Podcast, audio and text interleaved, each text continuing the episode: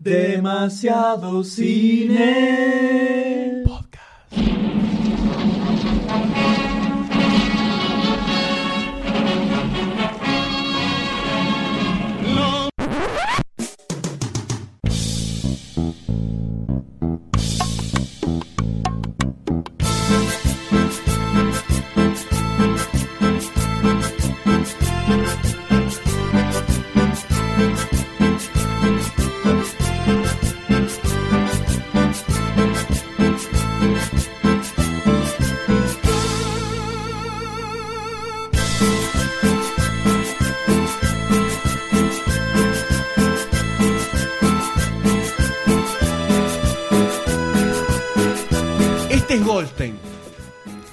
Enrojecido, destruido por la traición, por la cobardía de no querer un país mejor, de no querer el nombre de la sección que iba a transformar las vidas de los argentinos.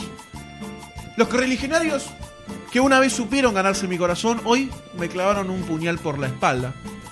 Fallaron al estatuto pseudoperonista que se manejó en el parlamento del grupo de Demasiado Cine. Y los siguientes compañeros a los cuales voy a dedicarles unas palabras puntualmente a cada uno y voy a denotar la traición que hoy se ha cometido. En esta votación paupérrima, llena de estragos, llena de...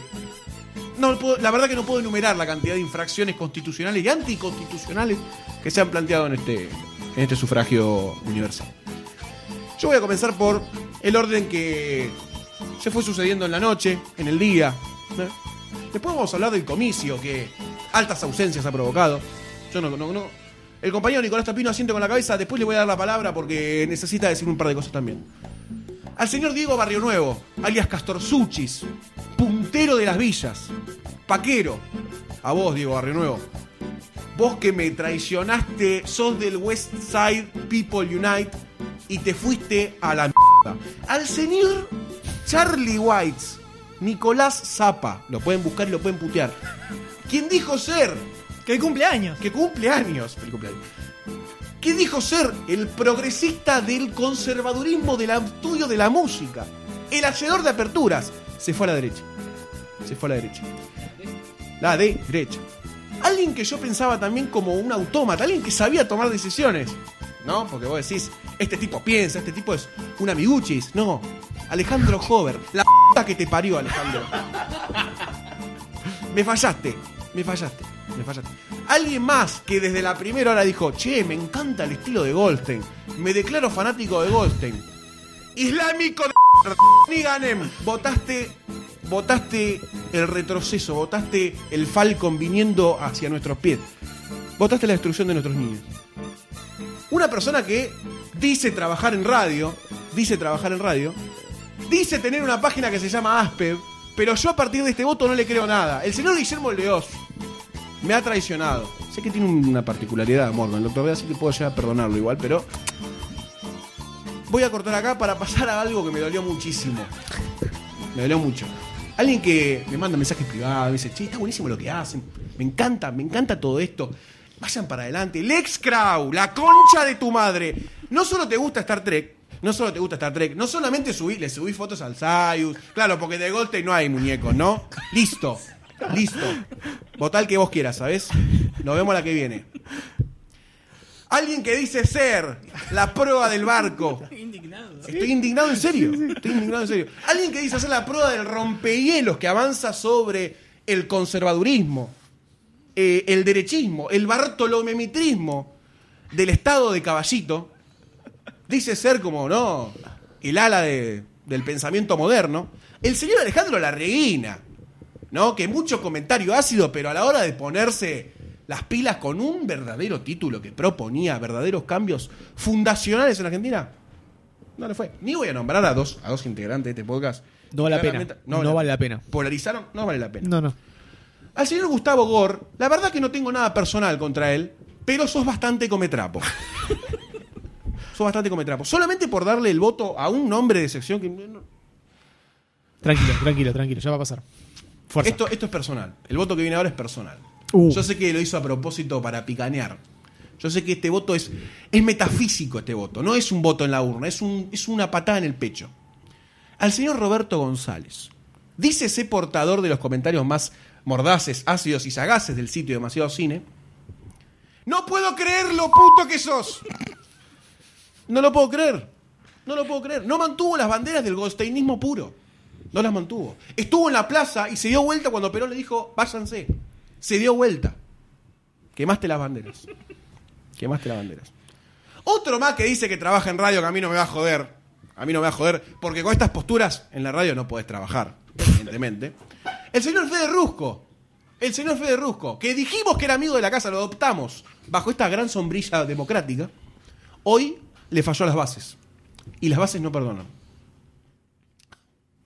Con razón, ahora entiendo. Viendo los comicios, viendo el resultado de la mesa de, eh, De San Cochea. Martín, no, de San Martín y Tres Arroyos, vos vas a entender por qué. La señora Marta Allen, esto es un voto sábana, para el que no sabe, esto es meter, esto es meter internas en los votos, cosa que a mí no me gusta nada. Pero bueno, voy a dejártela pasar, voy a dejártela pasar. Yo este voto tengo miedo, la verdad, pero el señor Nicolás Tapino me, me apoya en esto y yo sé que me Con va... cuidado, con cuidado. Eh. No importa, lo convenció el poder de, de la... Con Lo primero cuidado, que con hace es salir corriendo, ¿eh? Sí, sí, sí. Ya lo sé, pero no importa, voy a aprovecharme de No, eso. no me metas a mí esto. Voy a aprovechar de eso.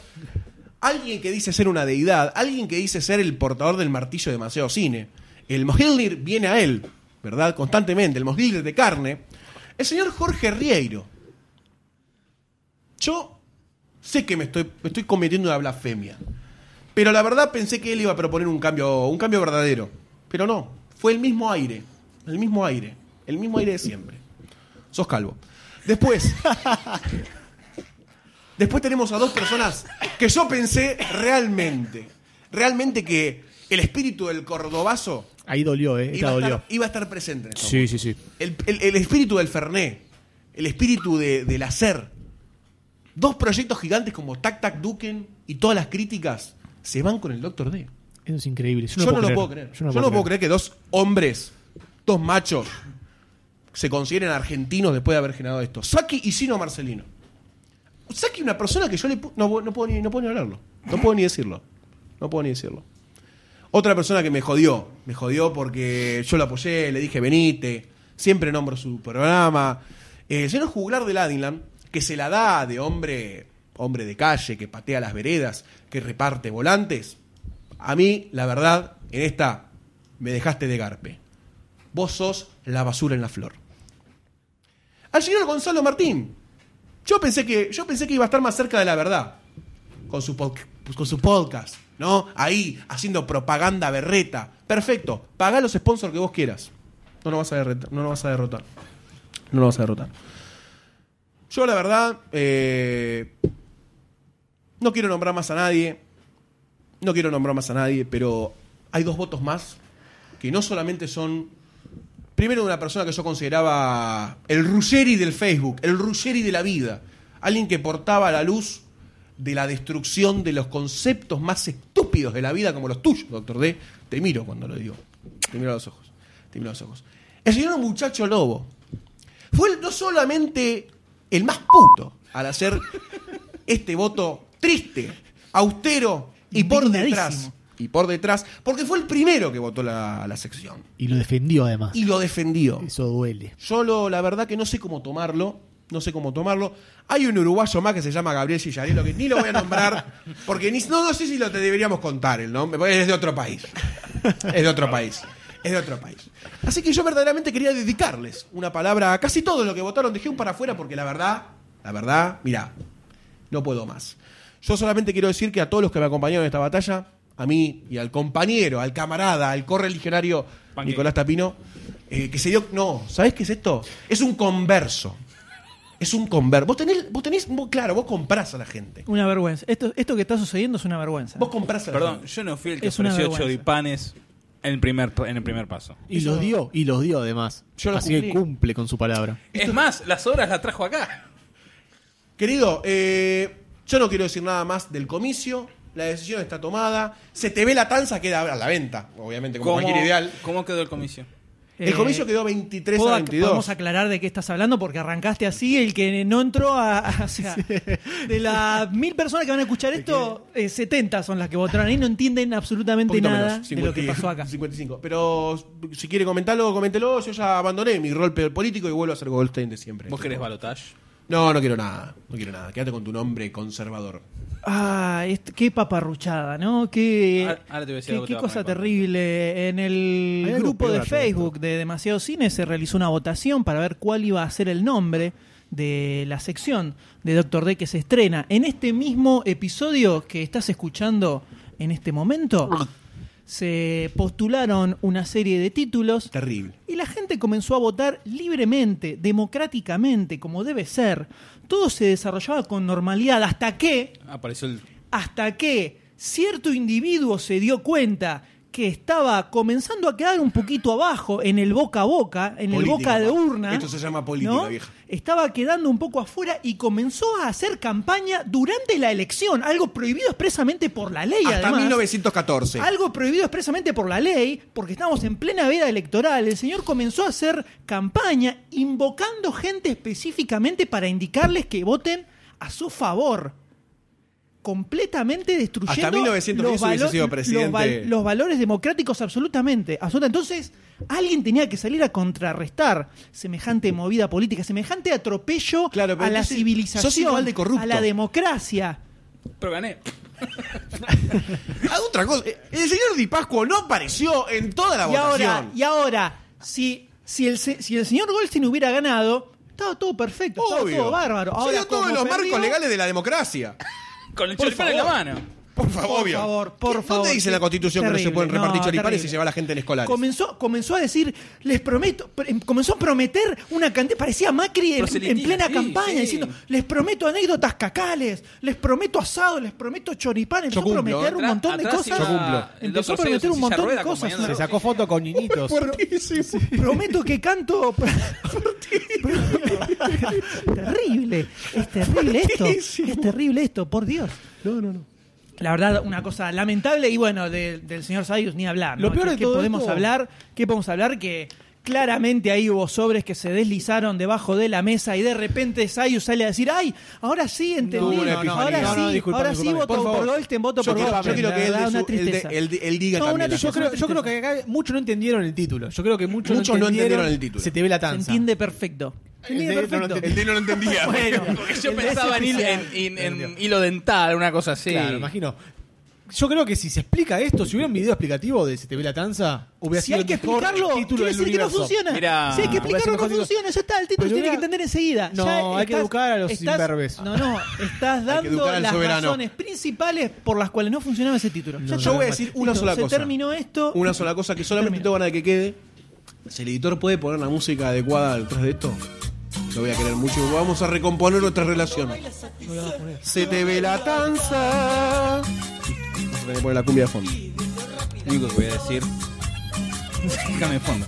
Lo único que voy a decir que la sección se va a llamar por unanimidad de votos. Unanimidad de votos. Lo abs- absolutamente contrario a la unanimidad. ¿eh? Radicalmente opuesto.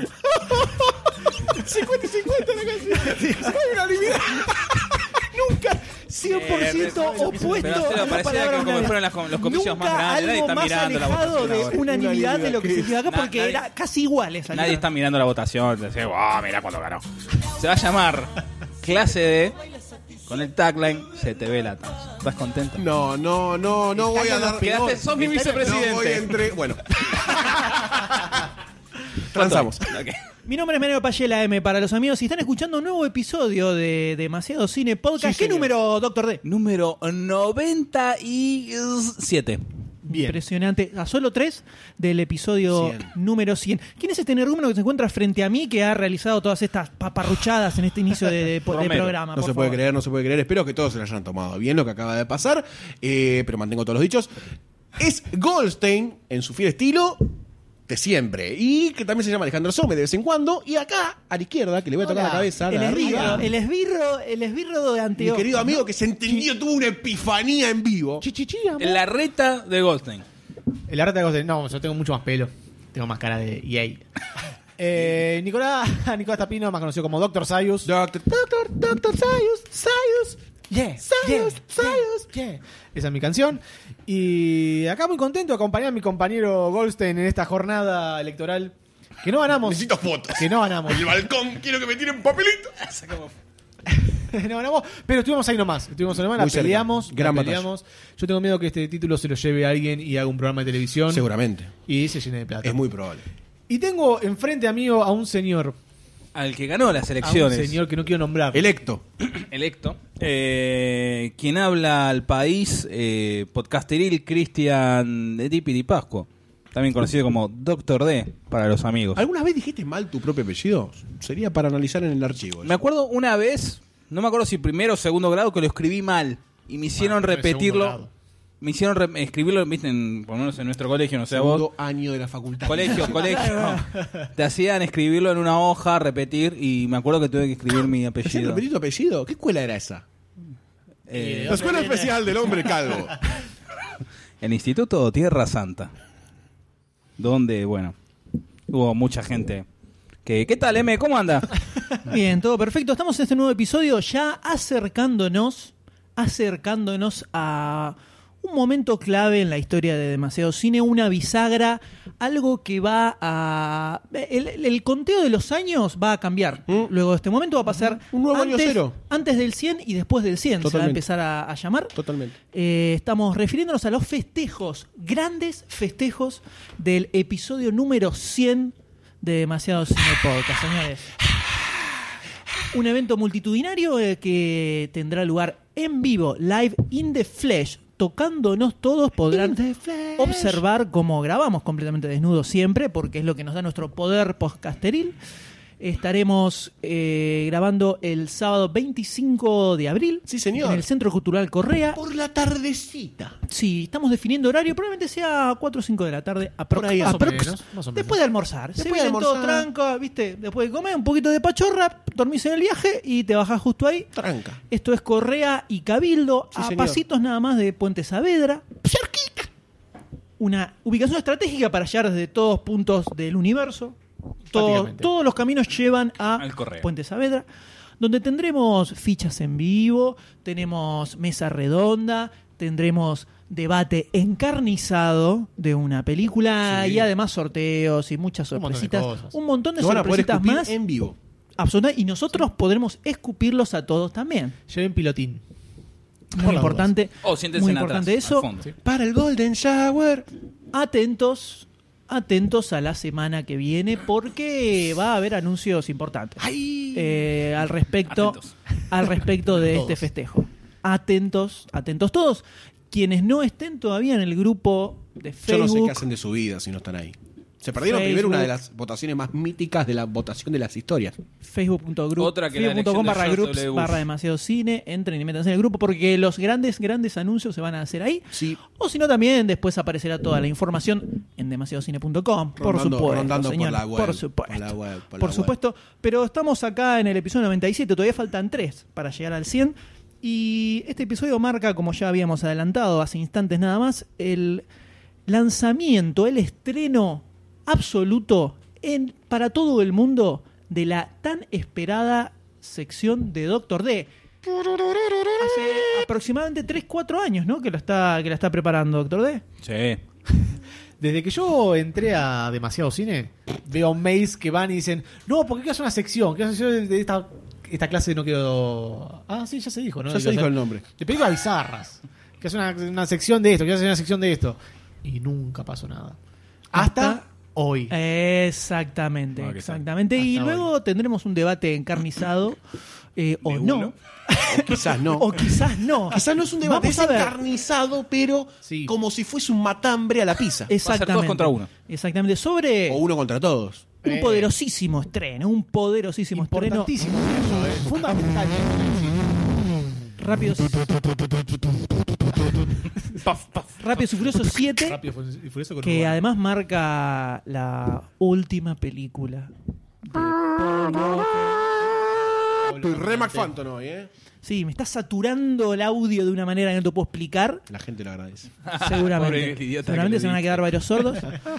Pero yo creo que el pueblo está ansioso y está muriendo de ganas de escuchar qué es lo que se viene en la sección de Doctor D. Así que yo diría que ya nos, nos zambullamos directamente. Directamente ahí. Dale, por favor, vamos.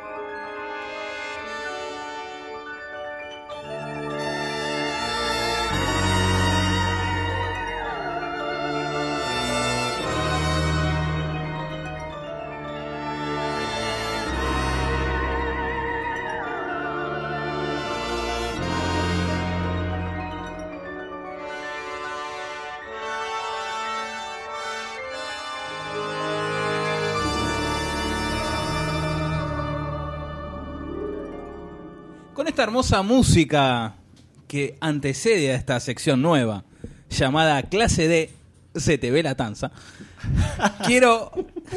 Pacta quiero- con, el, con el cielo y con el infierno, doctor D. Quiero- Claramente, demasiado cine. sus principios no importan mucho. Quiero, ¿qué principio? Si tengo, si no le gustan mis principios, tengo otro, decía Groucho Marx. Quiero cumplir con mis promesas electorales. y quiero agradecer a uno por uno de los que votaron. Ah, Solo digo que nombré yo. Son lo, lo mismo que nombró pero los Goldstein. tengo que nombrar mal, mal yo. Ah, Fue es la verdad. promesa Es Es electoral. verdad, promesa él prometió electoral. que iba a nombrarlos mal a todos. O sea, pará, no, yo no quiero decir nada, pero esta gente no solo se lleva una puteada de Goldstein, sino que se lleva el nombre mal pronunciado. Win-win, mal. win-win, o sea, Win-win. los que votaron por vos perdieron asquerosamente. O sea, lo- le- lo- la peor idea del mundo es votar por vos. Recibieron todos un salle de leche. A. Los que votaron. Cristian Di Pascua, Mariano Pajella, Roberto González, Diego Bardinevo, Nicolás Papa, Jorge Herrero, Alejandro Over, Pelado. Tony. Tony. Bueno, Ganem, Guillermo Los, Lex Crow. Ah, es el pronunciamiento, maldito sea. ya fallé.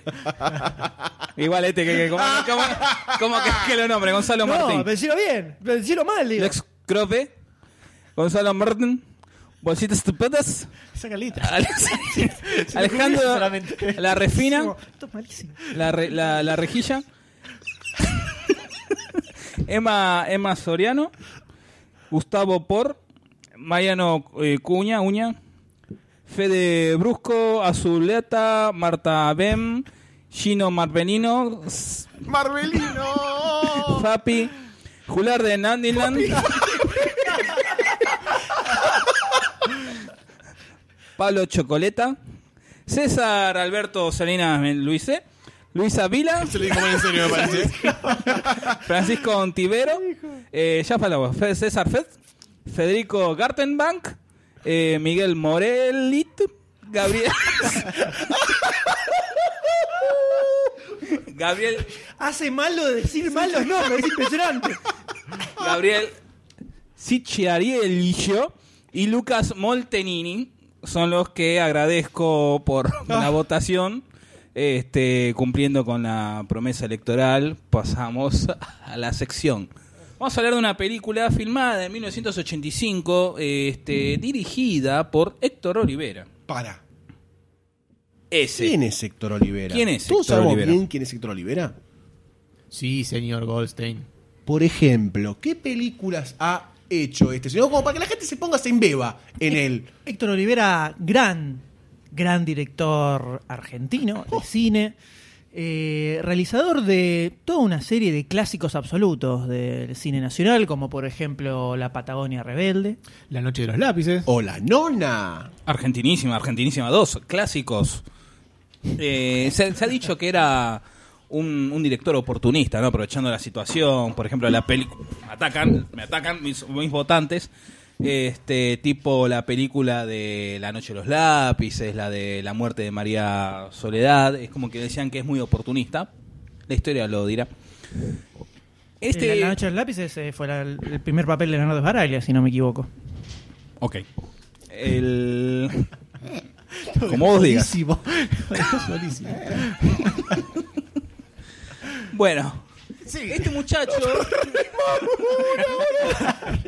El solo, el solo no se rima. El solo, o sea, yo le estoy dando una mano para remarla y el solo ahí la No te sea, remó, si yo le digo, un giro yo le digo, Sí, sí. yo le digo, claro, le digo, "Da- dame el, dame el remo que yo te-", y me saca el remo y lo tira al, al fondo del agua, ¿viste?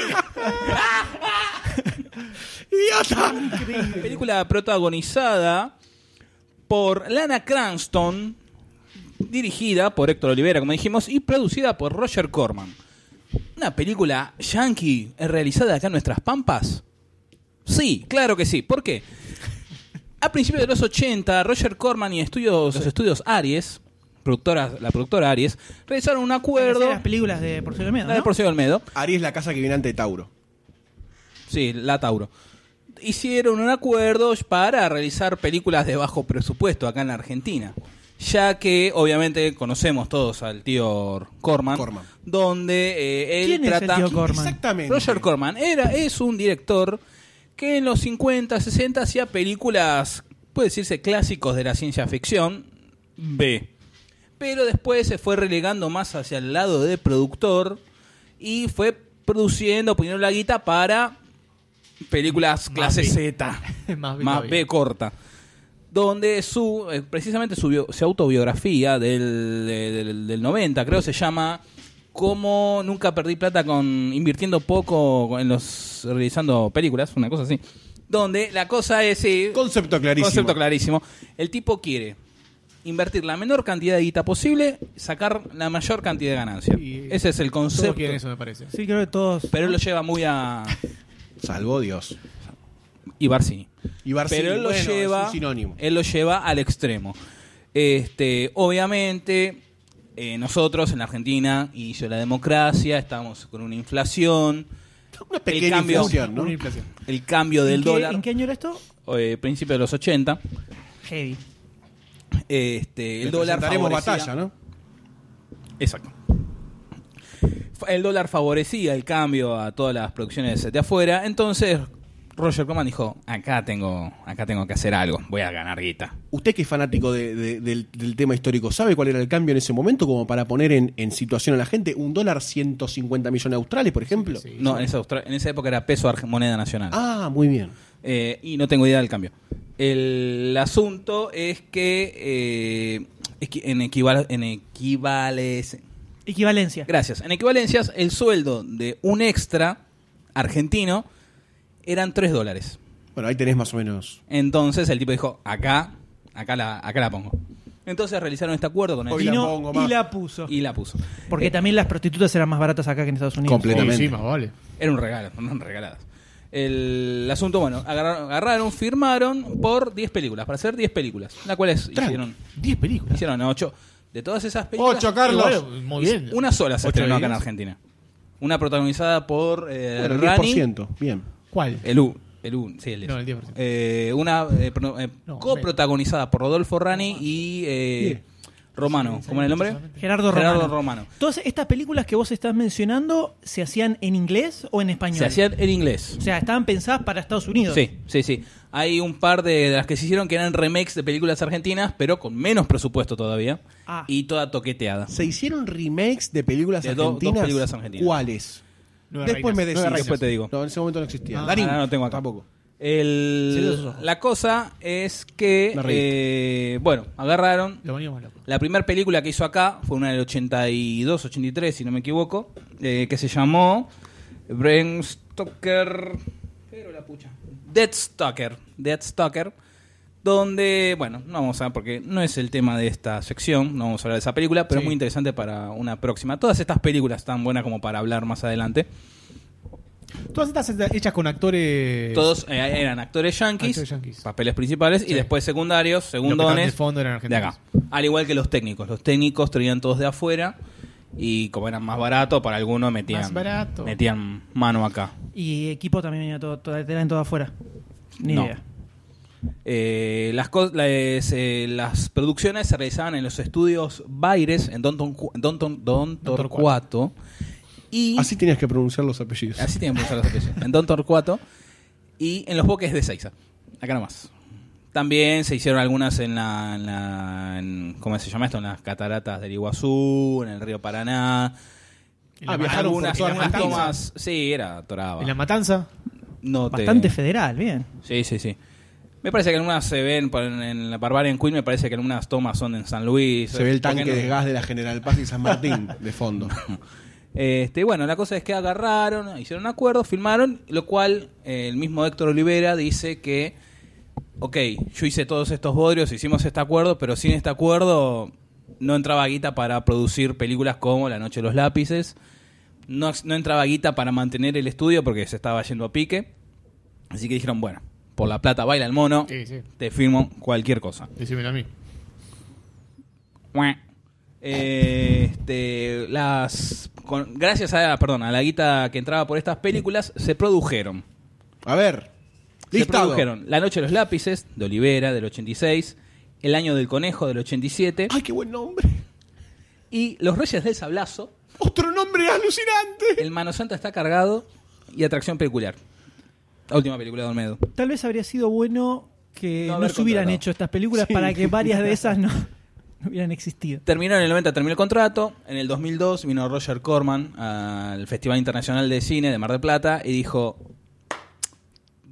después del quiebre del diciembre del 2001, listo, Sí, acá. Otra vez a la misma Vamos, hacemos. quiero, quiero, quiero firmar de vuelta. Quedó la nada. Si no, seguíamos teniendo películas. ¿Sigue vivo este muchacho Corman? Sí, tiene 80 y largos, sí, sí, sí. Eh. Sí, sí, sí. Sigue, sigue robando. Che, es una, es una actividad lícita, ¿eh? Robar es hacer podcast. Eh, bueno, de las películas que se filmaron acá, tenés El Cazador de la Muerte, Dead Stalker, la que dije recién, Wizard of the Lost Kingdom, Eh. La Guerra de los Magos, con David Carradine. No. Acá. Acaba de cara en Argentina, bien. señor, Argentina potencia. Antes de colgarse, matándose De ahí. de la paja. Eh, la Muerte Blanca, llamada Cocaine Wars, del Epa, 85. epa, ojo con Ricky Martin, ¿eh? Era como ya eh, había un mensaje social ahí. Sí, sí, Maradona estaba al palo. Matar es morir, del 88. Chu, Chuchango, Matar se es llamó. morir. Qué frase profunda igual, ¿eh? Me suena como a eslogan de película de Jane Bond. Shen Bong. Jane Bond. Muy bien, doctor. Gracias, Muy bien, doctor. Gracias, doctor. Y Play No hace falta Murder que sea for en la Me. mano realmente. Pero nos transmitimos. Toca la muerte por mí del 90, que es la última de estas producciones que se realizaron. Pero en el 85, volviendo al pasado, está la segunda película que, se, que, re- que realizaron, Barbarian Queen. Eh, protagonizada por Lana Clarkson, como ya contamos, que venía de hacer un papelito de extra en Scarface, Tranca. un papelito chiquito, y eh, que saltó más que nada en los últimos años porque en el 2003 la asesinó el productor el productor eh, Phil Spector productor muy conocido productor de música que produjo discos los Beatles solista los Beatles y otros ¿Qué músicos hacía metido ahí? ¿Eh? ¿Qué hacía metido ahí? Eh, estaban casados y el tipo estaba medio pirucho y apareció con un tiro en la boca a la mina Upis. y Problemita. Y el tipo, bueno, él hace dos años hizo una película donde Al Pacino hace de Phil Spector y la que hace de la mina que investiga es la minita que, la, que le gusta a Barcini, eh, la reina. Listo. Lindsay Lohan. No, la, la vieja. Halle Berry. La reina. La vieja. La Lo, re, lo requemamos a Barcini igual, no te quiero decir nada, pero... Bueno, esa. Bueno, está buena la película que por después me puse ah, buscando esto de Lana Cranston, me puse a ver fotos de Phil Spector y el chabón es pelado, usa un montón de pelucas y Al Pacino lo saca, lo saca muy bien el chabón, está medio, está repirucho y te das cuenta cómo lo interpreta Al Pacino y toda la locura que tiene. Entonces, tenemos a Lana Cranston, que venía a hacer el papelito de este, eh, que interpreta a Metea, ¿sí? La prometida del príncipe de, la, de una tribu. Estamos ambientados en la época barbaria, barbárica. Estilo Conan. Conan. Eso me olvidé de comentarlo. A raíz del éxito de Conan el Bárbaro del 82 Sí. y la segunda parte del 84, Película. Conan, eh, como es, este, Roger Corman dijo, algo tengo que hacer con esto. Era un gran ladrón, Roger Corman, Sí. ¿verdad? ¿no? Y después se queja. Ya llegará Como todos los ladrones. Donde eh, esa saga de películas se la llama eh, Espadas y Brujas. Eh, ¿Cómo es el...? Witch and Blades. Espada and y Witch. brujería. ¿eh? Espada y brujería, ¿no? Espada y- ¿Qué dije yo? Espada y brujas. Y brujas. Bueno, y brujería, perdón, y sorcerer. Sword and sorcery. Brujería. Muy bien, Gracias, M. Ese es mi Pepe Grillo. Hizo brujerías. Eh, hay unos bárbaros que asaltan la aldea, se llevan a todos los a todos los hombres, matan a las mujeres, se las violan. Ah, Cualquier raro. Al revés. son- Hicieron, son las cosas. Hicieron al revés las cosas esos muchachos. Eh, donde, bueno, se llevan al prometido, Argan, interpretado por, interpretado por Frank Zagarino, Frank quien Zagarino. Tejuna, un chabón todo inflado. Pero eh, todo esto pasa en el día de la boda, donde esta muchacha se va a casar con el príncipe. Ametea se iba a casar con, Con- con Argan. Exacto. Bueno, mueren mucha gente, toda esa cosa. Ametea, junto con dos amigas, sobrevive. Una de las amigas es interpretada por Susana Traverso, nuestra, nuestra argentina Susana Traverso. Pela, loco. Donde, donde pasa un tercio de la película pelando, con una actuación memorable. Everything, everything. Erosionando eh, sodapes. donde era una actuación memorable, ¿no? Con esa escena de. Hay una escena más adelante donde muere, que está como más o menos dos horas para morir. Ah, bueno, es, es una película para ver todos los cuatro juntos. Terrible. Hay propuestas del Doctor D que todavía no logro entender. Sí, no sé, tocando no, no sé qué No sé qué quiere Los decir. pantalones. Eso es lo que quisieran. Eh, En, en bueno, los títulos está como Susan Traverso.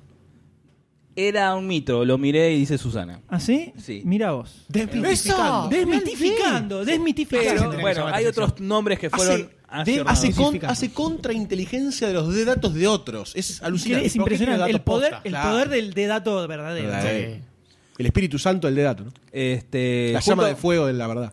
Sus amigas son Estrild, interpretada por Kat Shee. ¿Cómo se llama? Una actriz que Está tirando magia en Estril. nombre el Doctor D. Sí, es, es redondo en la mejor época donde no lo convocaron a la selección. Estrild, inter- interpretada por Kat Shee, o Shea, que Yeah. después realizó, hizo guiones y dirigió, peli- Los gestos Dirigió- están muy complicados. Sí, eh. dirigió películas para Roger Corman. Entonces Ah, se mirá. ve que fue haciendo carrera. Hizo carrera Ahí con hubo lap dance. Bueno, y la otra amiga interpretada por Susana Romero.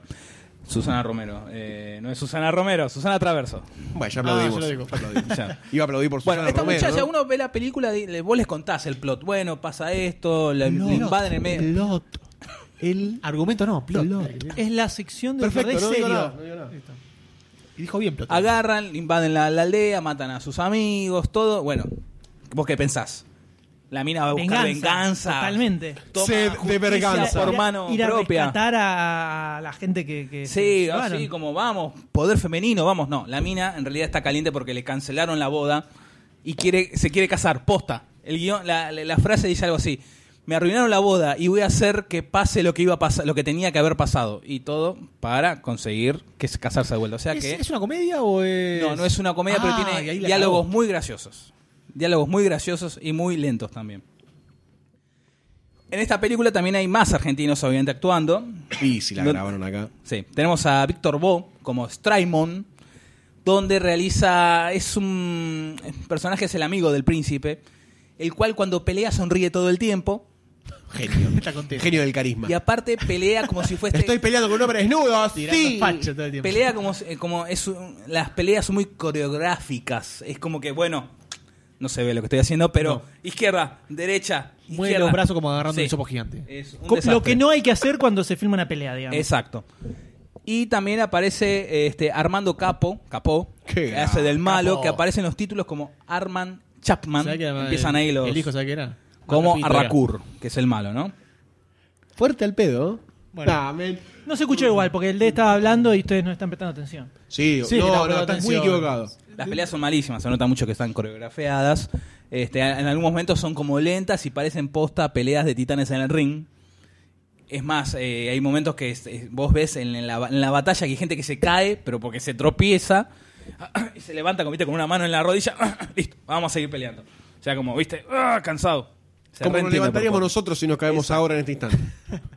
quedamos en el Este, Bueno, Susana Traverso durante toda la película parece que está perdida, no encuentra el rumbo. Está de fondo, aparece cuando están peleando y hace como viendo. Vos te tenés que mover como desorientada y mira para todos lados, tipo He-Man, y desaparece de cámara. Onda así. Con sus pechos danzantes. En, ese, en esa toma, sí. ¿En tetas está? Sí, aparece, aparece.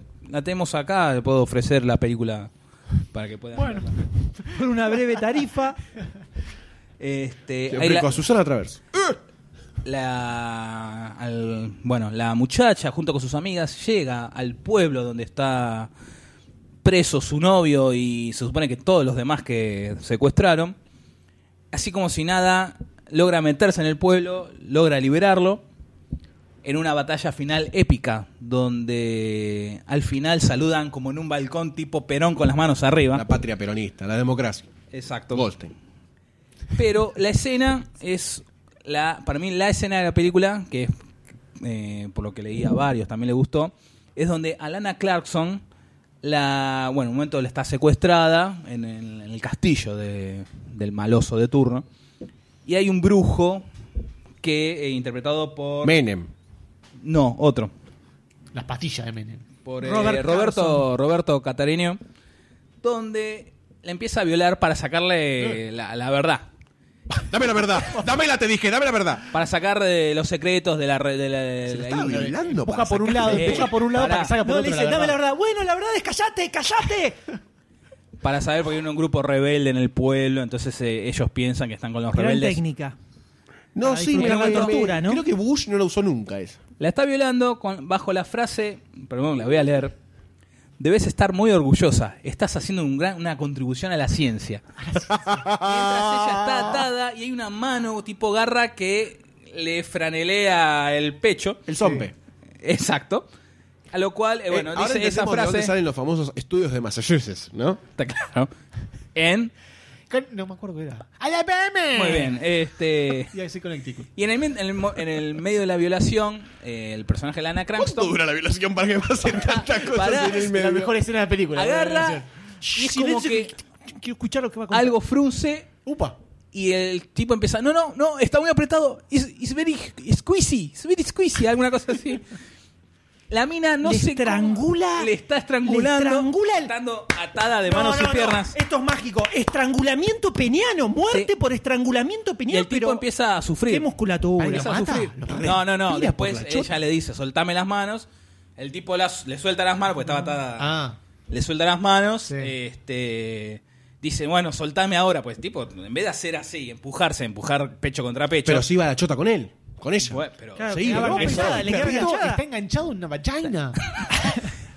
cae, no en un, empujarla. cae en un coso de ácido y se muere. Oh. Así, Ex- ese- ¿Quién, tiene- dónde- quién viola al lado de un tanque de ácido? A más época medieval. ¿Qué tiene así una época Evidente, medieval? pará. Ácido sulfúrico, CH2H3. Evidentemente, alguien que piensa que la mejor técnica de tortura es, es violar. violación. claro. Muy bien, lógico.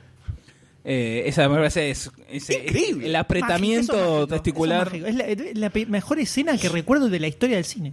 Tenés que no, pues, bueno, tampoco para que me tomes así. No, en serio, te estoy diciendo boludo. ahí No, que- la película, pero Que la- muy gracioso el diálogo, diálogo en inglés. que la ¿Dónde mina vimos? lo Sí, sí, sí. derrote estrangulándole él con la increíble. La- Verdadero poder femenino, ¿no? Sí. Y la Increíble. frase, please, eh, it's very squ- squeezy.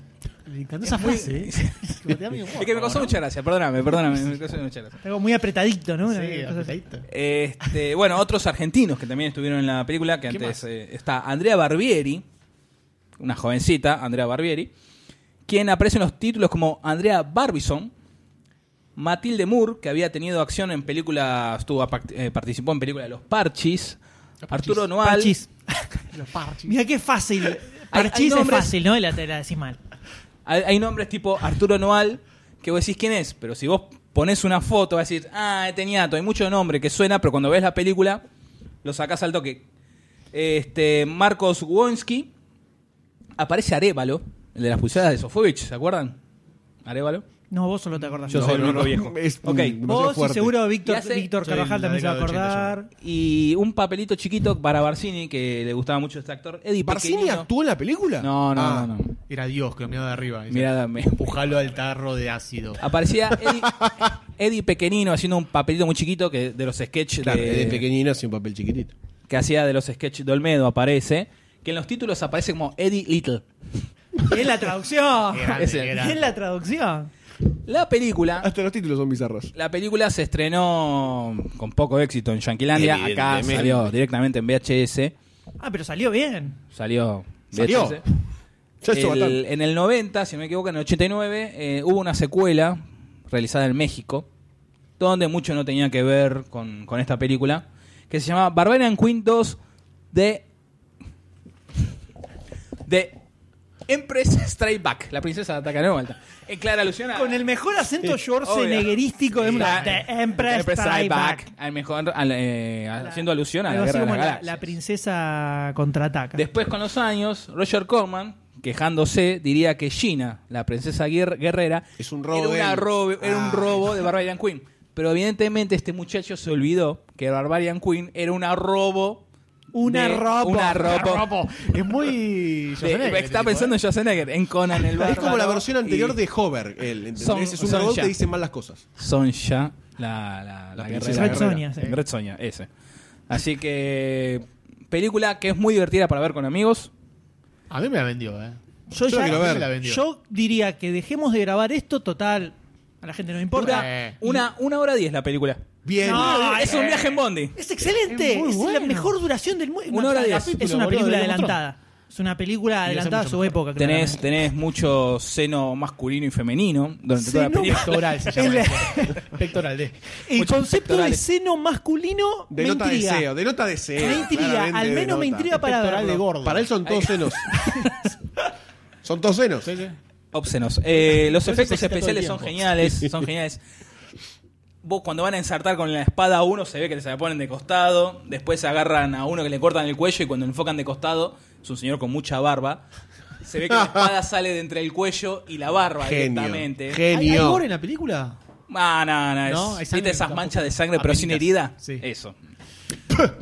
Así que es una muy linda película entretenida para ver. Hay momentos al, si al principio, después de la pelea, donde se hace un poco densa, que es la búsqueda, ¿no? Cuando van las, las, las guerreras a, buscar esos a los pobres muchachos. ¿Es una analogía de las Amazonas en algún punto que toman las armas? Hay otra película de Roger Corman que se llama Amazonas. ¿Te das cuenta? Pero ese es para otro capítulo de Clase D. Se te ve la tanza.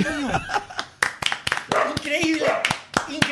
Eh, creo que Increíble. todos podemos decir que valió la pena los, Sí, sí. cuatro años de espera Sí. para, para conocer la sección O de, sea, de Doctor entre D. la columna anterior que había hecho, que era describir una columna física, arquitectónicamente. Pero, pero mirá cómo fue recordada, ¿eh? Al día de hoy Al sigue día de siendo hoy, recordada. gente que todavía putea diciendo hijo de puta Doctor D, columna Pero fue una mierda". sorpresa, ¿eh? Fue una sorpresa, no se la esperaba. Muy bien, a mí me bien. sorprendió que mucha gente todavía recordara tanto, tan vívidamente ese momento y todavía insultara eh, al respecto. Y ahora lo recuerdan a la Cristian Di Pascua. Sí, la verdad, eh, esto fue esto fue tan increíble, tan maravilloso que necesito un temita musical para distenderme un poco porque quedé muy emocionado. ¿Hay algún tema relacionado con esta película?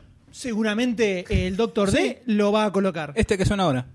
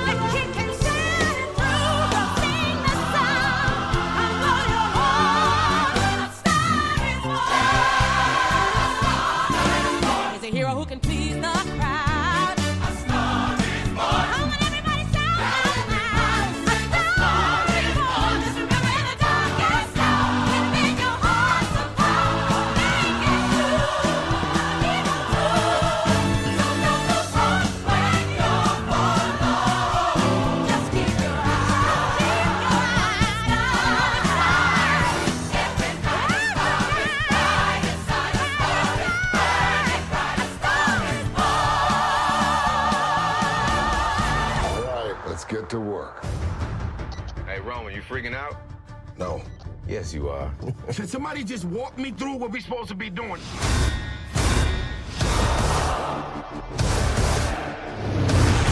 Just when you didn't think it could get any better, huh? Here we go.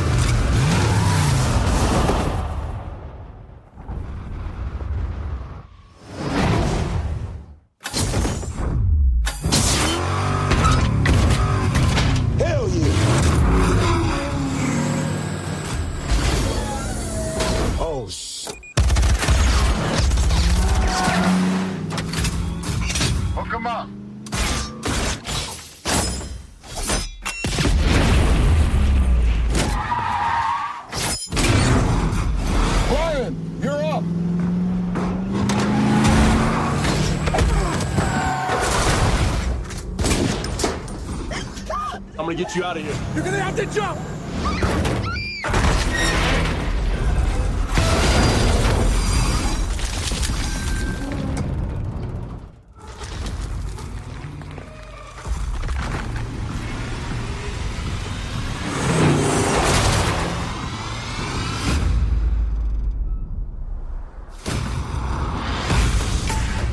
Dominic Terrell, you don't know me. About to. Looks like the sins of London have followed us home. Remember Owen Shaw? This is his big bad brother. We're being hunted. One last ride. Get, get, get, get low when the whistle go.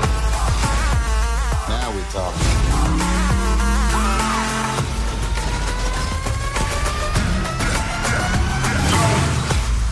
Daddy's gotta go to work. This is a world that doesn't play by your rules.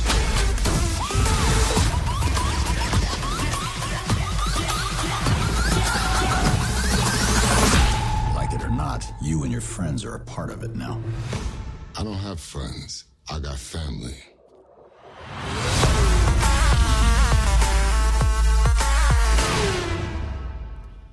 En el año 2013, luego de que se estrenara Rápido y Furioso 6, con un im- impresionante éxito de taquilla, cabe, cabe destacar, gracias por los efectos sonoros a destiempo, estimado Goldstein, eh, los muchachos de Universal. Universal Studios. dijeron, a ver, no tenemos ninguna franquicia así super heavy para seguir eh, eh, Robando. robando. Entonces, ya que Rápido y Furioso 6 le, eh, ya la- todavía no se había estrenado y ya perfilaba como que le iba a romper porque era mucho hipe, He's going to break it all. dijeron, ya arranquemos las 7, ya arranquemos metiendo la cita así, la estrenamos, pimbi al toque el año que viene, así, pa, directamente. ¡Pah! ¿Qué pasa? ¿Qué pasó con el pa? ¿Qué, qué pasa? Eh, Justin Lin, director de todas las películas, desde la tercera, Tokyo Drift en adelante, Eh, la justamente 4, la 5 y la 6. Tokyo Drift fue la que hizo. Eh, sí. Eh, director de todas las películas, ¿qué pasa? Estaba metido en la postproducción de las 6, ¿viste? Entonces dijo, no, no, pará, pará. eh, si yo ahora me pongo a concentrar en las 7, eh, no voy a Arte. dedicarle el tiempo necesario a, a la postproducción de las 6 y, y- Dejate de joder, Justin Lin. y creo- Son autos, Justin Lin. y no puedo dejar que mi trabajo termine eh, Bastardeado. bastardeado porque no le pude dedicar suficiente. Entonces le dijeron, eh, ok, Justin Lin, no nos interesás. Y buscaron a otro director y metieron a James Wan para dirigir Furious 7 directamente. Furiosos 7 en eh, inglés, por supuesto. Este es un muchacho que básicamente no dirigió nada relevante hasta ahora. Y lo que Veremos hizo- si es relevante. Exacto, lo que hicieron fue agarrar y mientras estaba terminando postproducción de las 6, ya arrancaron a cocinar las 7. Y arrancaron a filmar el mismo 2013. O sea, se está estrenando Rápido y Furioso 6 y ya están filmando Fury 7, pensando en estrenarlo a mediados del 2014. Del año pasado. Del año pasado, exactamente. Happened, Mr. Ram. ¿Qué es lo que ocurrió? Hacia fines de 2013, Paul Walker fallece. ¡Pum! Irónicamente se pegó un palazo con Sí, el auto. tristísimo, ¿no? Eh, Triste noticia en el ambiente tanto sí, cinéfilo sí, como en el Sí, porque era, un eh, tipo querido. Decían que era un tipo, un tipo querido, decían que era muy buen tipo. Hacía No beneficencia. hizo mucho, pero era muy buena onda, dicen, ¿no? Sí, Decían que era buena onda, que laburaba muy bien con el equipo con el que le tocaba trabajar siempre, que ayudaba mucho en la parte de dirección también, aunque no lo crean, con los autos también ayudó mucho, con las escenas de los autos. Ya se había filmado más o menos media película, pongámosle. Sí. Y ante este suceso, digamos que agarraron y pausaron todo absolutamente. Quedó todo en el aire. Y no se sabía qué es lo que iba a pasar con la película a futuro. Hacia abril 2014, más o menos, principios de año, finalmente dijeron que eh, se iba a continuar con la producción de la película. Se habían tomado esos meses para repensar, eh, eh, modificar el guion y repensar cómo le iban a encarar. Hubo una como una discusión interna bastante fuerte Exactamente. porque finalmente dijeron que era como continuar con el espíritu de la película y que todo era como fortalecer la Y imagen porque del ya hay una cantidad de plata encima puesta que no podían. Seguramente. Y porque darse además marcha atrás. dijeron, pará, murió Paul Walker, esto va a Esto la facturar rompe. infinitos millones de dólares más. Por supuesto. La ¿no? sangre, ¿no? Es así, Hollywood está construido sobre los cuerpos muertos de actores y demás. De un Eh, cementerio indio. Absolutamente. Entonces, finalmente dijeron que iba a continuarse la producción, que iba a seguir eh, figurando en la película el personaje de Paul Walker, pero bueno, iban a tomar ciertas medidas para eh, que completar las escenas que él todavía no había filmado. Y que finalmente en un principio se decía, bueno, que el personaje de Paul Walker muera al final. Dijeron, no, vamos a hacer que, que se retire para que no sea tan... Tan duro el mensaje, ¿no? Exactamente, exactamente. Entonces, eh, lo que hicieron fue, retomaron a principios de, dormi- de 2014 con la filmación de la película y agarraron una serie de cositas locas para poder... eh, ¿Cómo darlo? que pudiera seguir estando el amigo Paul Walker en la película. Entonces hay tomas con una iluminación medio rara, viste que aparece la famosa, te lo muestro de la parte de, atrás, de la- le veo el pelito nuca, de la, la nuca. nuca. Decían que el hermano iba a hacer algunas de las los escenas. dos Sí, hermanos, los dos los dos hermanos, Caleb y Cody, que son más o menos parecidos, no, pero digamos así. Es como el Doctor Eh, están vivos. Sí, en, la- Vale, en el tráiler hay una, se ve claramente una escena donde está adentro del auto uno de los hermanos y parece Paul Walker Ah, es el hermano. con 20 años más y pasado de marca. Sí, gordo. Eh, pero bueno, se los usaban para algunas escenas. También se contrataron eh, varios dobles que daban más o menos con el físico de él, como para escena medio de lejos, así lo recreaban. Y finalmente se contrató a la empresa de Peter Jackson, Beta Digital. Los- para quienes no lo ubiquen, es la empresa con la que Peter Jackson recreó, por ejemplo, a Gollum en El Señor de los Anillos o César en El Planeta de los Simios. Difícil, ¿eh? Entonces, hay algunas escenas que tienen un Paul Walker CGI-seado para lograr cubrir estos baches. Y finalmente, un año después de lo que era el, eh, la idea original de estrenar la película, se termina estrenando Furious 7, que marca además la última película que filmó nuestro amigo Paul Walker. En esta película tenemos, eh, como en las anteriores, aparecen nuevos actores, ¿no? Que se van sumando a la familia furiosística. En este caso, los más destacables son Jason Statham, Kurt Russell, que aparece también dando vueltas por ahí, y los mismos de siempre. Más O sea, de Rock, que y los demás. The Rock, Dwayne Johnson, que se sumó en la entrega anterior, Exactamente. 6. Exactamente, que cuando estaban filmándose esta, estaba haciendo la de Hércules, entonces no sabía si iba a poder mojar el pancito, y finalmente agarró, lo mojó y se lo lastró. Hércules. Siempre es el mejor. Listo, quería cantar. Ahora bien, eh, para comentarnos sobre esta película, Cabe antes. Por favor, lo que hacer usted un guste. mínimo chart del sub y baja que fue la actividad eh, cinéfila en la entrega general de Rápido y Furioso, como para sumar Por en favor. esta, en esta descripción Por general favor, de las por cosas, favor, porque claro. creo que todos hemos visto las películas en general, más o menos por ahí, Menos alguien. menos alguien. yo no vi. Bueno, esta madre. Eh, yo había visto la 1 y la 2 pero en su momento y me parecieron paupérrimas. Yo vi la 1 por Telefe hace poco. Que no me gustaron las persecuciones, muy mucha computadora. Me quedo lejos. Las primeras sí, que están saltando. Sí, boludo. Están saltando, déjate. Nah. La primera toda Me computadora. quedo lejos con la persecución de Ronin, la de. Pará, te estás adelantando. Se enojó. La pri- porque Rápido y Furioso surge como una.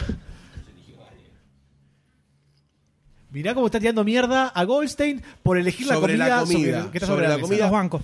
Vamos, carajo, tomá, ahí tenés. Una Se te dio vómito vuelta al increíble pueblo. tiene esto. La 1 y la 2 surgen quizás como para cubrir un nicho que se pedía, ¿no? Que era este del modding de los autos en su momento, que no existían películas. El enchulado. El enchulame la máquina. Que después se descubrió que era todo mentira eso.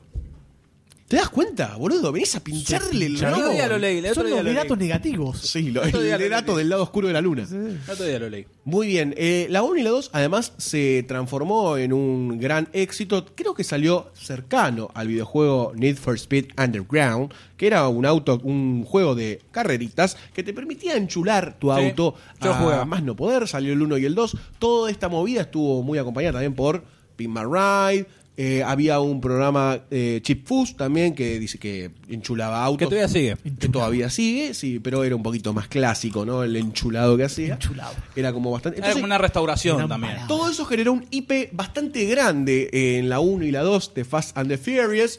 Y yo debo decir que la. A ver. Yo creo que la 1 la puedo llegar a bancar. Yo creo que la 1 la puedo llegar a bancar. Puedo llegar a, a decir, bueno, es una apuesta. Chota por momentos. Malísima. No puedo más, boludo. Deja de respirar No fuerte. más, no puedo más. Eh, creo que fue una apuesta en su momento. Ahora, creo que nunca se terminó de, de- de- de limitar el espíritu de Rápido y Furioso, que uno pensaba que era persecuciones a alta velocidad, buenas escenas con los autos, pero no, no, no abundó eso realmente. No hubo buenas persecuciones, no hubo buenas carreras tampoco. Salvo un par de escenas quizás en la ruta cuando iban a buscar el, el camión y a robarlo. No hay spoilers acá, ¿verdad? Ya todos lo conocemos. Pero siempre trató de contar una historia un poco más profunda que quedarse en el tema de los autos. Pará. Estamos hablando de película de autos. Primero, ah, estamos hablando de película de autos. Pongamos la vara en ese lugar. ¿Profunda la palabra? ¿Seguro? Eh, y- ¿Chota? ¿No es la palabra? No, a ver. Una cosa es contar directamente elementos de autos. Onda, persecuciones sin nada de fondo. Trataron de que haya algo medio familiar de fondo, algunos kilómetros por ahí, un par de asaltos. Eh, por lo menos probaron. Ahora, dentro de eso está, si está bueno el tema de la persecución. Entonces, eso que a mí me pareció choto. En la 1 y la 2, por lo menos me pareció que el punto fuerte. Es más, yo le diría bastante fe a la 1 en su momento. eh, pero me falló en ese, en ese punto, me falló. Es más, venía con el IP de todos los autos de, de todos los juegos de Need for Speed, Sí. que era bastante copado. Estaba muy bien hecho el tema de correr en la ciudad. Uno venía con esa idea y no cumplió. No cumplió. Después tenemos la 3 que es paupérrima. Verdaderamente paupérrima. La 3 es Tokyo Drift. Tokyo Drift, que se desvincula un poco de la historia con algunos Totalmente fuera, Totalmente que ver. fuera. Eh, Chota, porque está en Tokio. Eh, ya cuando se van al exterior sabemos que es Choto todo, ¿no? ¿Verdad? Cuando mudan locación tan violentamente. Es malísima la película. La verdad que es un vómito terrible. No, no sé si tiene quizás mejor escenas más emocionantes con el auto. No. Tampoco. Hace el derrape. Hace... Hacen drift. Claro, pues que también existía en los videojuegos de Need for Speed como posibilidad para hacerlo eh, aparte, ¿no? Pues te ponían una pista y lo único que tenías que hacer era driftear. Sí. Por decirlo de alguna forma. Así que que, lo pasaba en cámara lenta, como repitiéndolo. exactamente, mala. Después tenemos la, la 4, la 5 y la 6, que es como una segunda parte en donde quizás se ensombrece un poco más todavía la historia detrás de los autos y se deja relegada la historia de, lo- de- de los autos en sí, o cómo se usa el tema de los cuartos de milla, correr con los autos, las persecuciones. Sí, deja de ser una película pavota de dale, ponele el nitro, ponele el nitro. Claro. ¡Ah!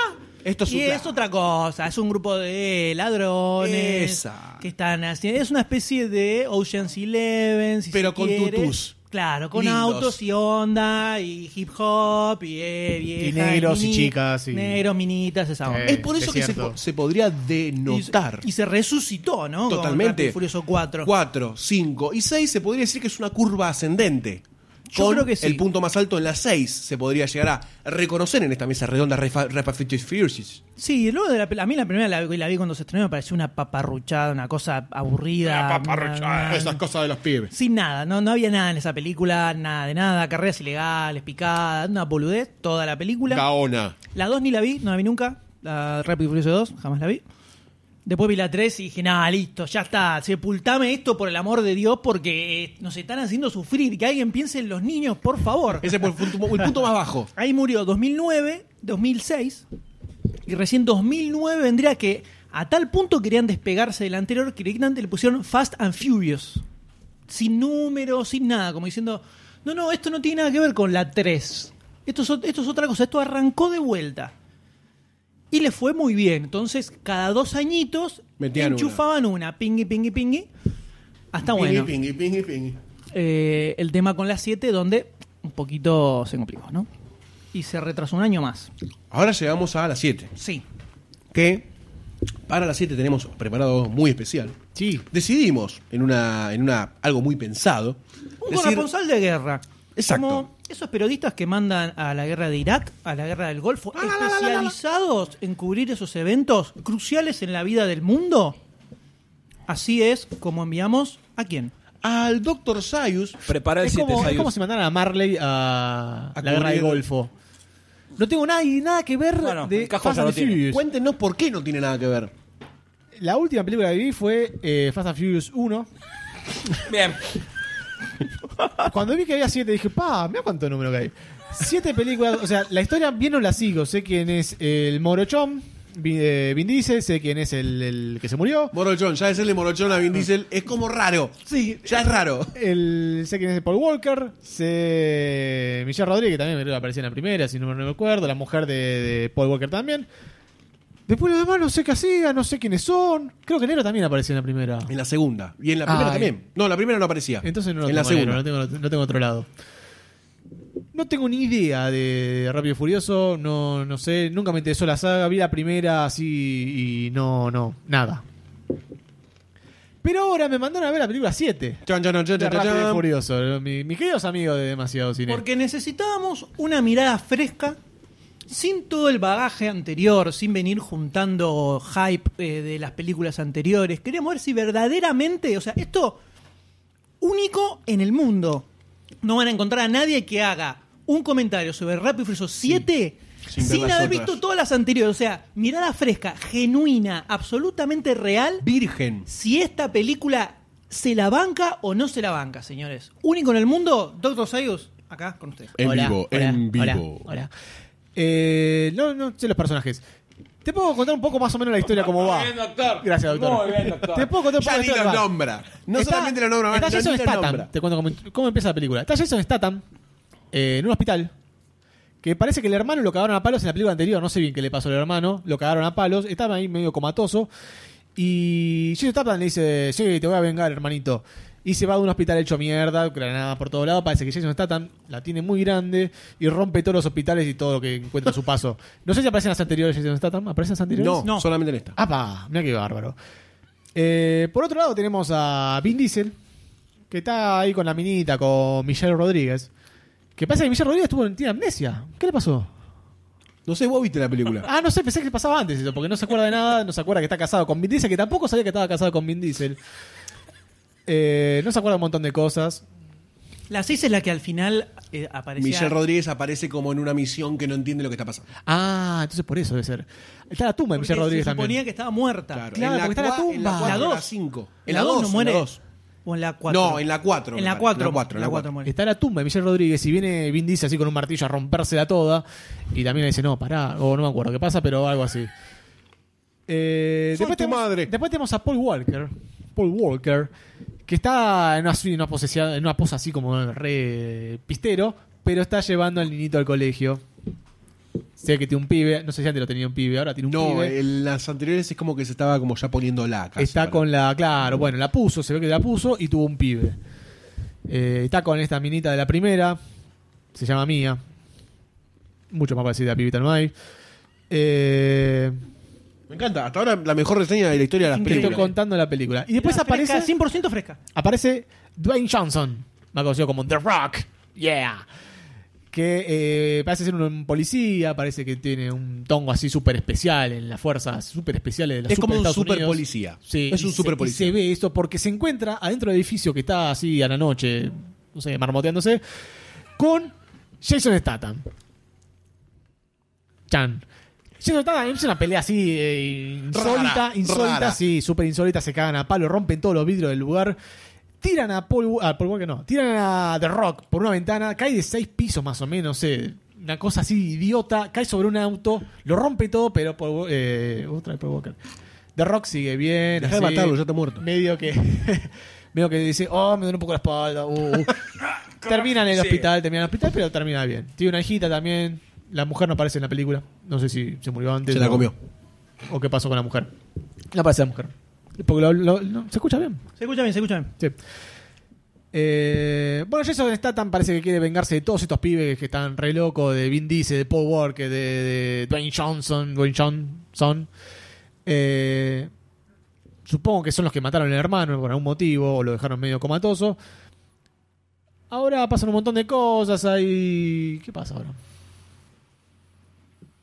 Mientras piensa el Dr. Sayus. Nada más fiel a su título universitario de doctor, su, su análisis de la película es contarte la, Vas la bien, historia. No, ¿no? es, yo no. Esto es lo mejor que le pasó a la historia de En, los en podcasts. realidad quiero llegar hasta un punto. O sea, eh, por si no se dieron Ah, cuenta, esto es 100% spoiler. Ya me acordé, ya me acordé. Sí, todo. No, esto es el principio de la película. Son los primeros 5 minutos, 10 minutos. ¿Vos lo viste? esto? Media hora. me Media hora, bueno. Primeras horas. Es que quiero llegar hasta un punto, hasta un punto crucial en la trama donde to- todo se va a la mierda. Eh, Jason Statham se acusa con Vin Diesel, le pone una bomba en la casa, vuela toda la casa a la mierda. Vin Diesel se calienta para la mierda, manda a la mujer a, a la, a la hermana a República Dominicana. Eh, se cuenta con Dwayne Johnson que está en el hospital. Igual todo esto se ve en el trailer, ¿eh? Por eso, sí, sí, no estoy diciendo nada re loco.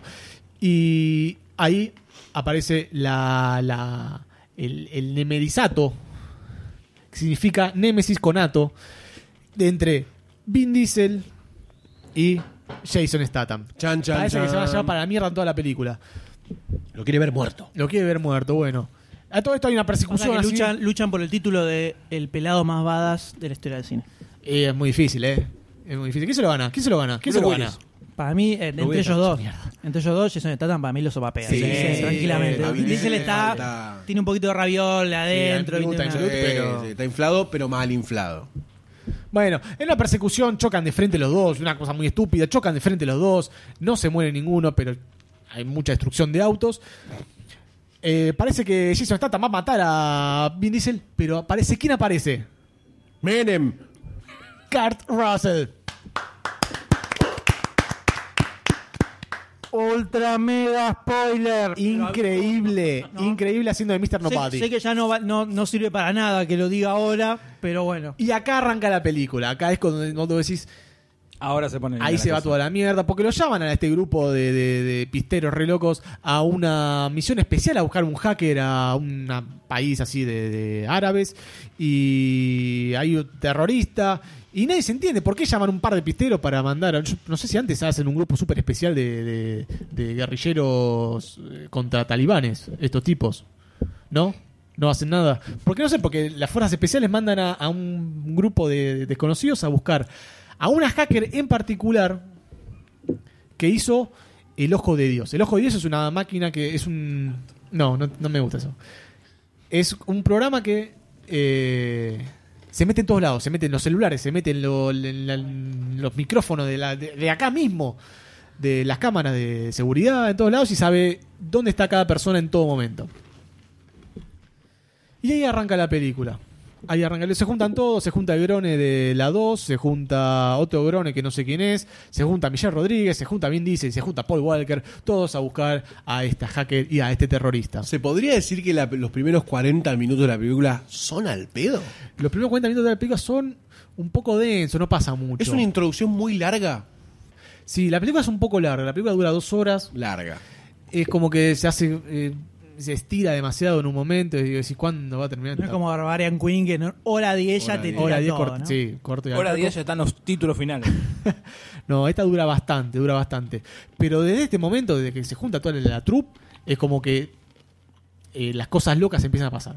Tiran avión, tiran eh, autos de aviones con paracaídas, hace una persecución re loca por la calle. ¿Querés como cortar de contar todo lo que pasa en la película? y No, estoy meter, haciendo ponele- resumen ya de, de las últimas eh, horas y medias.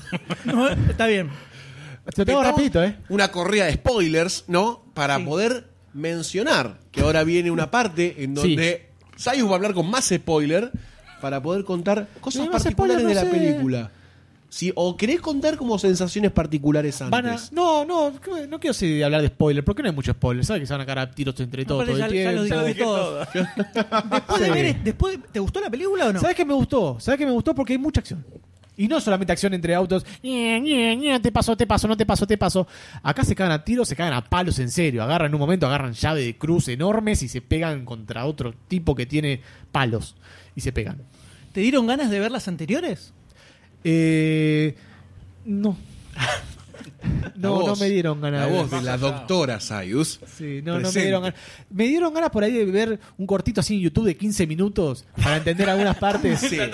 Sí, sí, para entender algunas partes, ¿viste? Como, porque se Armado nota por hacen- Doctor D, no todos los spoilers. ahí. Claro. Se nota que hacen como referencias a cosas que pasaron. Por ejemplo, por lo menos en la primera película hacen referencias. Es el cierre de la historia.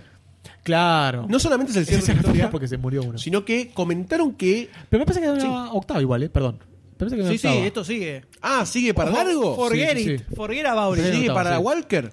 Y no sé cómo lo van a hacer, pero... Sí, decime qué estaba diciendo. No me acuerdo. Sensaciones. Entonces, ¿te gustó la película? Me gustó la película, me gustó la película, sí, sí. No fueron autitos, los autitos estaban... Por ahí para el final hay más eh, persecución. Pero no hay autos. escenas de autos que estén buenas, que vos decís, ah, estos tipos saben de autos y saben filmar escenas con autos. Qué buena pregunta. Eh, las persecuciones de autos están bien filmadas. No, no es mi fuerte. Sacamos algunas películas que me gustan, las persecuciones de autos. Por ejemplo, eh, Ronin. Ronnie, por ejemplo, que tiene una gran persecución de autos. Es la mejor escena de persecución de, de autos de la historia. No, tenés- no, está la de. Está catalogada como, ¿no? No, está la de. está- La mejor está Italian catalogada. Italian Job. Italian Job, La no. Mini Cooper eh, original de Italian Job. Pucha, se me fue. La que está Steve McQueen, se me fue el nombre. La del negro de la radio, ¿cómo se llama? Bullet. Ah, la de Bullet Genial. muy buena. La del negro de la radio, que es- persecución. ¿Eh? La del negro de la radio. El negro de la radio, no Sí. la vi esa. La tuviste que haber visto, estoy seguro que la viste. Rubén Rada. No, bueno, no importa. El negro oro. El negro- Este auto no Bueno, pero acá la conclusión- La Sí. conclusión es que, sin haber visto absolutamente nada de Rápido y Furioso, no conoces nada, la película te gustó, te divirtió. La película me entretuvo. Resultó Sí, sí, sí. entretenida. Sí, sí, sí, me gustó. Hubo. Como te decía, es como. Se hace estúpida la película, es como que no tiene sentido. No tiene sentido nada. Pero una vez que asimilás eso, la disfrutas la película. Si no la ves así con el ojo, porque se, entiende la película. Muchos pueden compararla con el Michael Berismo de la película llena de explosiones y edificios que se derrumban enormes, porque hay edificios que se derrumban enormes. Eh, pero acá las cosas se entienden bien. Es como que están, las peleas están bien hechas. La- la- las cagadas a palos entre ellos, los tiros. En un momento aparece Dwayne Johnson con una, con una machine gun enorme disparando en un avión. Una cosa de locos. Eh, Dwayne Johnson que la, la- la tiene enorme, le llega, le- se la da vuelta, se la pone en la espalda, se la da vuelta porque la rompe toda esta película. La anterior entonces te va a gustar mucho. ¿En serio? Sí. Tiene mucho Dwayne Johnsonismo. Uh, entonces me va a La copar. anterior. Sí, sí, sí. Sí, sí, te va a gustar. Bueno, muy interesante este, esta mirada fresca, Ujú. eh, innovadora, ¿no? De eh, insertarse en una franquicia de tantas películas sin conocer absolutamente nada de todo lo que vino antes. ¿no? Debo reconocer que tengo ganas de verla, salteando quizás los primeros 45-30 minutos. Todo lo que contó Sayo. Exacto. Sí, la primera 45 minutos saltatelo si querés entrar al cine más tarde. Eh, andá a dar vueltas por ahí. Voy a romper un par de vitrinas. Sí, y después vas a entrar al cine y vas a disfrutar la película. Pero bueno, entonces de acá nos estamos llevando Barbarian Queen y Una Rápido crítica y Furioso 7. ¿eh? Innovadora. Impresion- Este, este, este programa, este programa marcó la innovación en, en todos los aspectos posibles. Sí, O sea, Estamos buscando dónde todavía. Nunca he escuchado en el podcast eh, internacional lo que ha sucedido hoy en este episodio. En ningún idioma. En este episodio de Demasiado Cine, que de esta forma llega a su final. Comienza a sonar la música. Exactamente, mientras se escucha esa tonada tan triste que nos marca Un el genio el final. editor. Un Antes, genio. antes de retirarnos quiero Uh. hacer una dedicatoria a Nico Viegas Palermo que me cagó a pedos por no saber cómo se escribía Schwarzenegger y se lo voy a deletrear ahora mismo al aire. Cerrar la computadora. S-C-H W-A-R-Z-E-N-N-E-R. Te lo digo a vos, doctor D, mirándote los ojos. Ah, me faltaron- Schwarzenegger. Me faltaron muchas. Schwarzenegger. quiero para vos. Lo que deletreó es Schwarzenegger. Eso. Pero con doble N. Con doble N.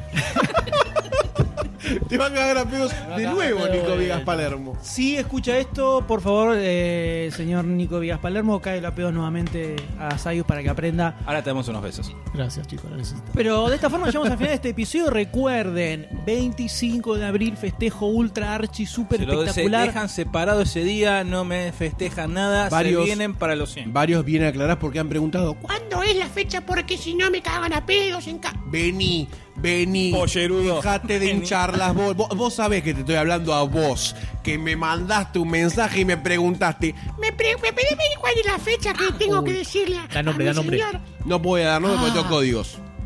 ¿Al lado tuyo? Puteaste a la mitad de los oyentes, boludo. ¿Votó, votó, a, Yo no, a- Goldstein presidenciable Ah, fue. ¿Votó a favor tuyo o votó en contra? ¡Ah! En contra voto. ¡Upa! Upa. Entonces lo puede prender fuego. No, no, no, yo tengo códigos. Ahora, ¿no? En votación no. En votación no hay códigos.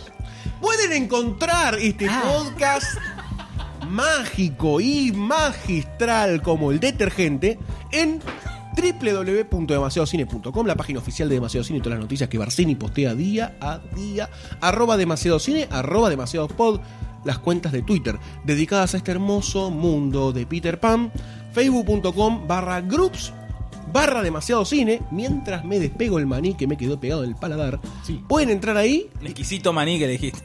lleno de humedad, Hay una lleno. baranda, hay una baranda acá horrible esto. Hermoso. Ahí pueden entrar al grupo Demasiado Cine y compartir noticias cinéfilas, notas de ustedes, cortos de ustedes que quieran que nosotros hablemos sobre el Memes, mismo. No memes sé para qué querían esa opinión, pero bueno, pueden tenerlo. Y facebook.com barra Demasiado Cine es la fanpage oficial y paramilitar de Demasiado Cine. Eh, sí, puede darle like y obtener noticias del Demasiado Cine. Sí. ¿Y Twitter? Ya lo dije. Ya lo principio. dijo mientras ¿Los dos? Doctor D. Los dos. Los dos. Mientras Doctor D, Se evidentemente. Estaba- no prestaba atención para Se nada. reco- recordaba a Susana Travers. Eh, Comiendo estaba chisito. Así es, si les gustó este episodio, por favor, compártanlo, recomiéndenselo a sus amigos. Pueden entrar a iTunes, buscar demasiado cine y dejar unas estrellitas, dejar un review, que todo Sí, eso sí. ayuda muchísimo a que el podcast Aunque sea mala. Crezca un poquito. Pueden entrar a iBox también y dejar un like también Al canal, ahí, ¿no? al Ahí. canal, al episodio. Tu like es nuestro medio de pago. Exactamente, todas esas no cosas nos, nos sirven muchísimo. Es el combustible espiritual. Y ¿no? nos despedimos, señores, con un aplauso Por favor. impresionante. Adiós, doctor D. Adiós, Doctor Sayus. Adiós, Goldstein. Adiós, CMB la complicaron con la gira. Ah, ja, ja. Chao a todos, nos vemos la Hasta la próxima. que viene, hasta la que viene, hasta la que viene, hasta la que viene.